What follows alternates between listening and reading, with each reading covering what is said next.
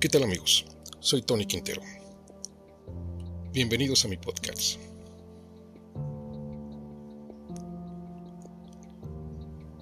Cero avances en el cambio climático.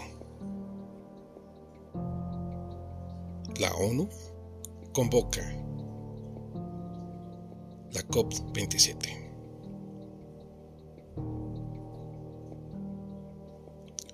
Mientras la ONU promueve y alerta a países ante un futuro de desastre por sus industrias de efecto invernadero, pues el cambio climático no se ha podido equilibrar. Los esfuerzos parece que son vanos. Esfuerzos inútiles.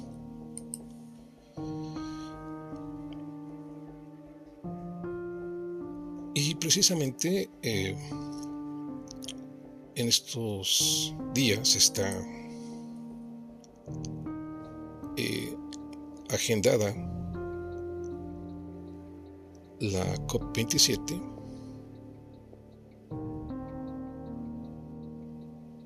donde se está hablando de de las acciones contra el cambio climático.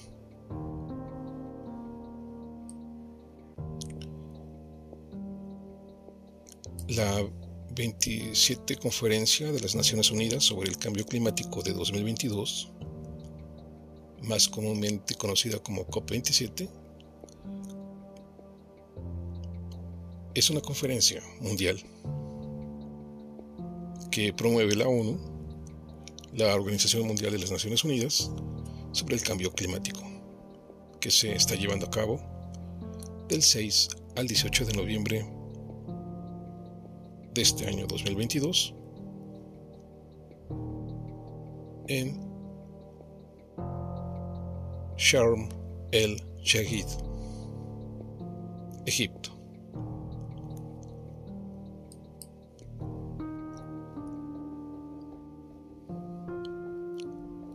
Pero realmente, ¿qué está pasando? Nos estamos alertando sobre cambio climático. Pero realmente los países, los gobiernos, no están haciendo caso.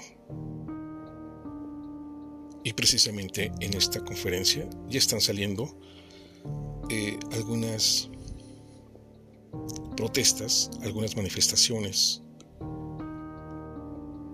y diversos actores protagonistas, que son ambientalistas del mundo, están, señalando que los planes climáticos siguen siendo insuficientes.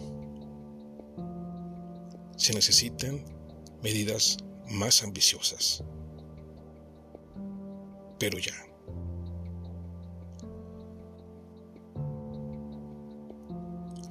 Precisamente en octubre del 2022, hace algunos meses, o más bien apenas hace un mes, en su reciente informe de la ONU, Cambio Climático, eh, muestra que los países están cambiando el sentido de la curva de las emisiones mundiales de gases de efecto invernadero hacia abajo.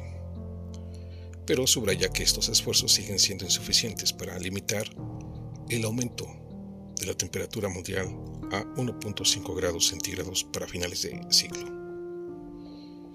Según este informe, las promesas climáticas combinadas de 193 partes en el marco del Acuerdo de París podrían situar al mundo en la senda de unos 2.5 grados centígrados de calentamiento para finales de siglo. Además también muestra que los compromisos actuales aumentarán las emisiones en un 10.6% para 2030, en comparación con los niveles de 2010. Se trata de una mejora con respecto a la evaluación del año pasado, según la cual los países iban a aumentar las emisiones en un 13.7% para 2030, en comparación con los niveles de 2010.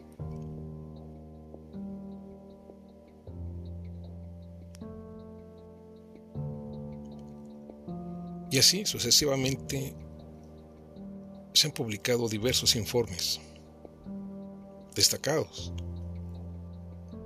como el que presentó en 2018 sobre eh, Grupo Intergubernamental de Expertos sobre el Cambio Climático de la misma ONU, donde indicaba que las emisiones de C02 debían reducirse un 45% para 2030.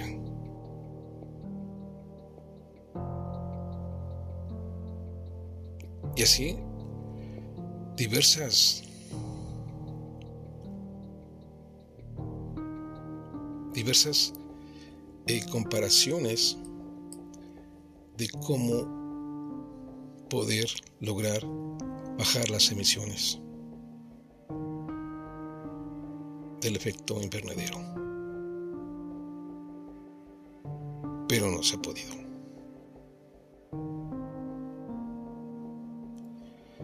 Apenas el año pasado se, celebró en Glasgow otra conferencia donde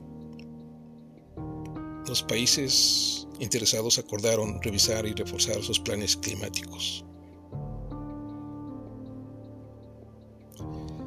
Y ahí destacaron que el hecho de que solo se hayan presentado 24 planes climáticos nuevos o actualizados desde la COP26 es decepcionante. Las decisiones y acciones de los gobiernos deben reflejar el nivel de urgencia, la gravedad de las amenazas a las que nos enfrentamos y el poco tiempo que nos queda para evitar las devastadoras consecuencias de un cambio climático galopante.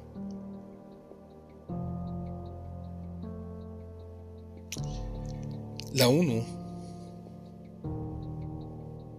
brinda destellos de esperanza a través de estos informes, que también eh,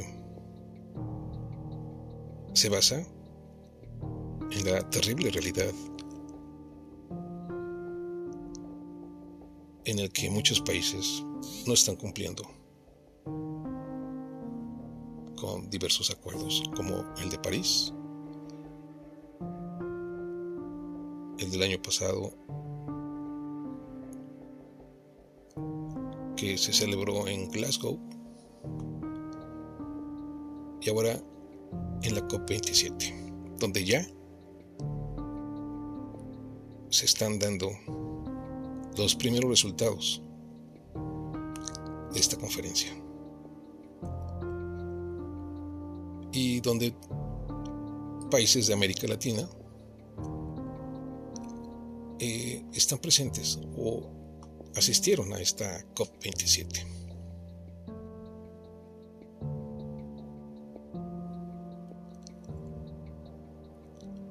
Difícil tarea, difícil tarea, pero la verdad creemos que, que es casi imposible. Y precisamente en estas manifestaciones que se han estado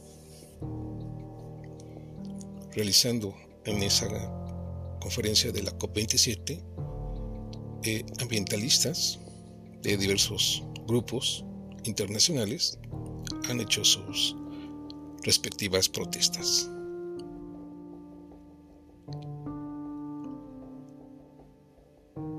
y precisamente señalan que las inversiones en energías sucias puestas al descubierto en la conferencia sobre cambio climático, pues están haciendo, están haciendo daño.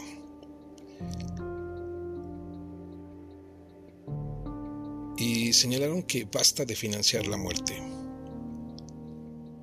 Activistas del clima piden dirigir las inversiones en combustibles fósiles hacia fuentes limpias de energía. Una nueva herramienta que usa inteligencia artificial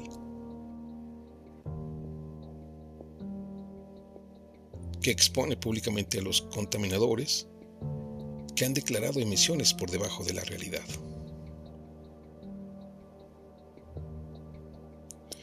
Y precisamente señala la ONU que la primera de las jornadas temáticas de la COP27, que comenzó hace unos días se centró en las finanzas y los activistas dejaron claro desde el principio que debe de haber un impulso global para redirigir los cientos de miles de millones de dólares que se invierten anualmente en combustibles fósiles para ayudar a financiar iniciativas de energía renovable dirigidas por las comunidades.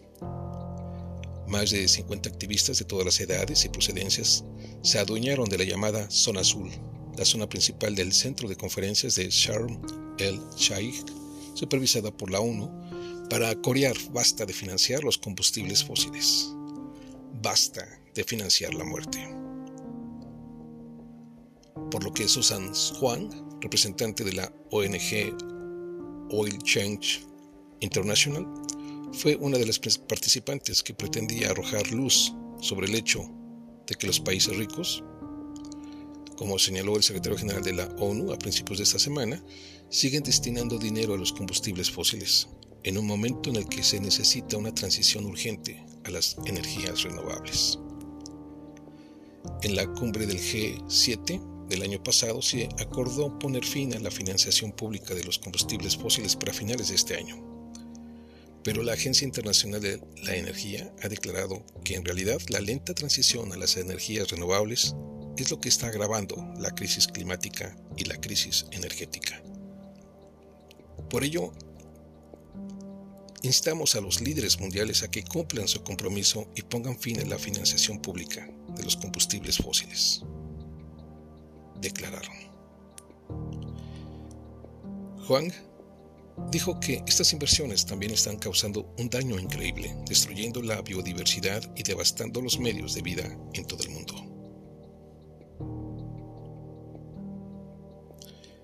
Dipti Bhatnagar, de Amigos de la Tierra Internacional en Mozambique, pronunció un apasionado discurso que resonó claramente entre todos los que entraban en la plaza principal de la conferencia, donde se asentían cabezas y se escuchaban murmullos de aprobación.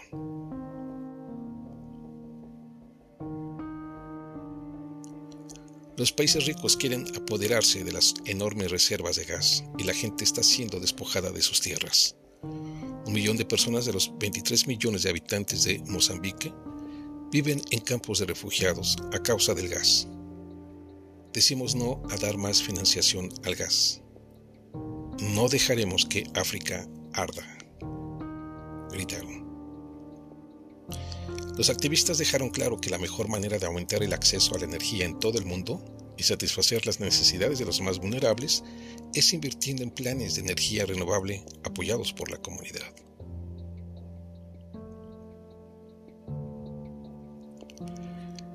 Mientras tanto, a tan solo dos zonas del pabellón, el secretario general de la ONU también denunció a los gobiernos y al sector financiero por seguir invirtiendo en combustibles fósiles. Antonio Guterres intervino en la presentación de un nuevo inventario independiente de emisiones de gases de efecto invernadero creado por la coalición Climate Trace y encabezado por el ex vicepresidente estadounidense Al Gore. La herramienta combina datos satelitales e inteligencia artificial para mostrar las emisiones a nivel de instalación de más de 70.000 sitios en todo el mundo, incluyendo empresas en China, Estados Unidos e India. Esto permitirá a los dirigentes conocer la ubicación y el alcance de las emisiones que se liberan.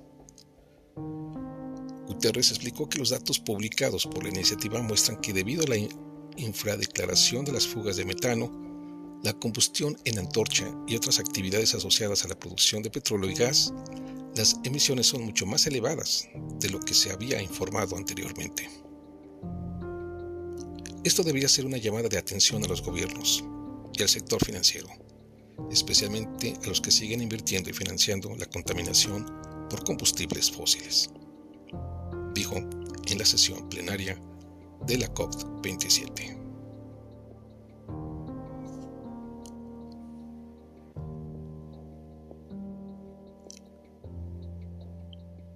Al Gore hizo la presentación del inventario interactivo sin precedentes, ahora en línea, a través de diapositivas que muestran la destrucción impulsada por el clima en todo el mundo. el célebre autor de Una verdad incómoda, recordó que hace dos meses, en septiembre, en la Asamblea General de la ONU, Antonio Guterres habló de las olas de calor en Europa, las inundaciones en Pakistán, las graves sequías y lo relacionó todo correctamente como el precio de la adicción de la humanidad a los combustibles fósiles. Gore dijo que estas catástrofes cuestan actualmente a la economía mundial 2 billones y medio de dólares al año. Sin embargo, iluminó en rayo de esperanza cuando aseguró que el mundo se encuentra en un punto de inflexión porque existen soluciones para revertir la situación e impulsar la inversión en energías renovables. Gore continuó señalando que mientras la financiación y las subvenciones a los combustibles fósiles son una locura, el potencial de la financiación de las energías renovables en África se está pasando por alto sin apenas darle dinero al continente. El potencial de la energía eólica y solar es 400 veces mayor que el total de las reservas de combustibles fósiles de África y además no contamina y crea más puestos de trabajo. Pero hay un déficit de financiación. Por eso se presta tanta atención en esta conferencia a cambiar el sistema global de asignación de capital. Subrayó.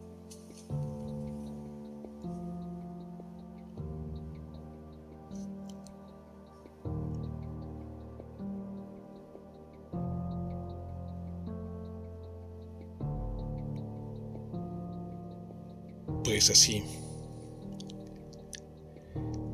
la COP27, donde se están precisamente tratando todos estos problemas que están enfrentando muchos, muchos países.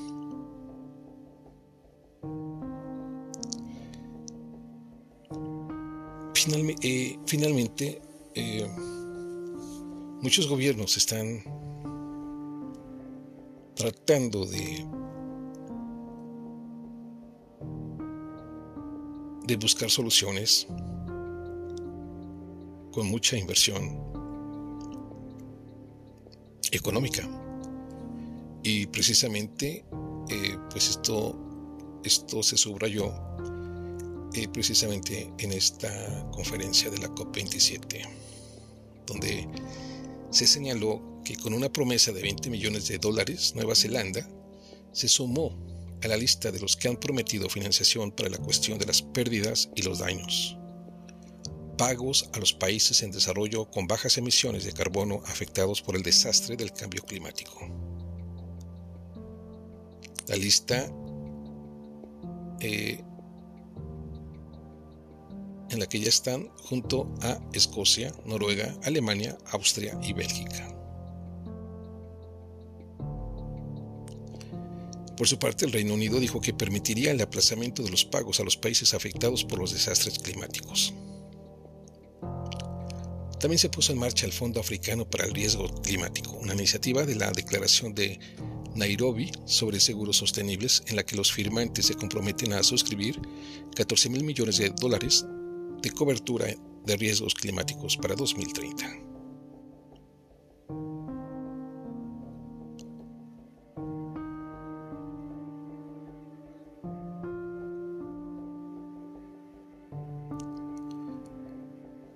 El enviado de Estados Unidos para el Clima, John Kerry, celebró por su parte un acto en la COP27 en el que se anunciaron planes para que las empresas compren créditos de carbono y apoyen a los países que están abandonando el carbón.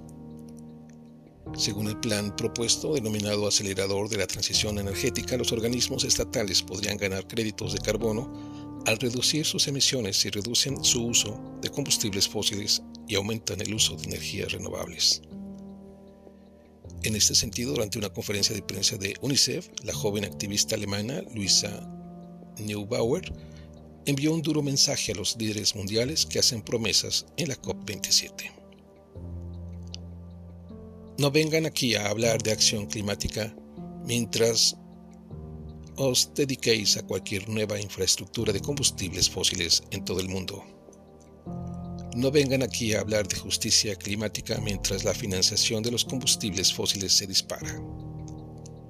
No vengan aquí a tratar de explicar que puede faltar dinero para la adaptación y las pérdidas y daños mientras las inversiones en combustibles fósiles en todo el mundo se disparan día a día.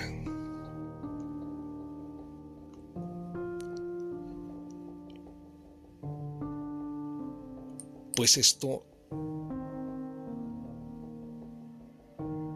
vuelve a hacer hincapié en que los planes climáticos siguen siendo insuficientes. No, no hay.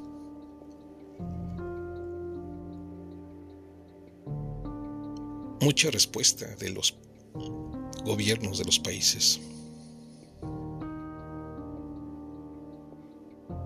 Por eso señalaron que la COP27 será el momento decisivo para la acción climática en el mundo dijo Samed Soukri, ministro de Asuntos Exteriores de Egipto y presidente designado de la COP27. El informe de ONU Cambio Climático y antes el del IPCC son un recordatorio oportuno para todos nosotros. El aumento de la ambición y la aplicación urgente son indispensables para hacer frente a la crisis climática. Esto incluye reducir y eliminar las emisiones más rápidamente en un ámbito más amplio de sectores económicos para protegernos de impactos climáticos adversos más graves y de pérdidas y daños devastadores.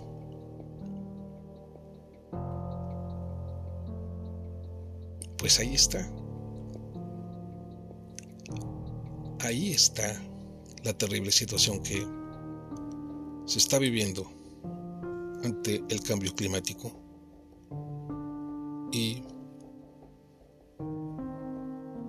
los países todavía no, no responden. De esto y más vamos a seguir comentando en mis siguientes podcasts. Porque es importante conocer y saber lo que está pasando con nuestros hábitos diarios que lo estamos transformando negativamente hacia el calentamiento global. Una situación irreversible para nuestro planeta.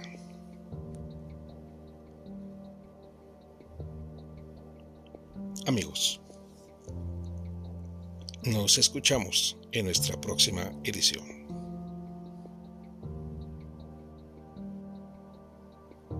Y te invito a que compartas este podcast y me sigas a través de mis redes sociales.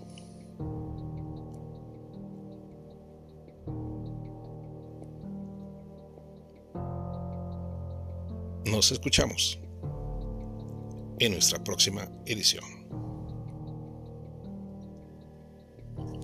Hasta pronto.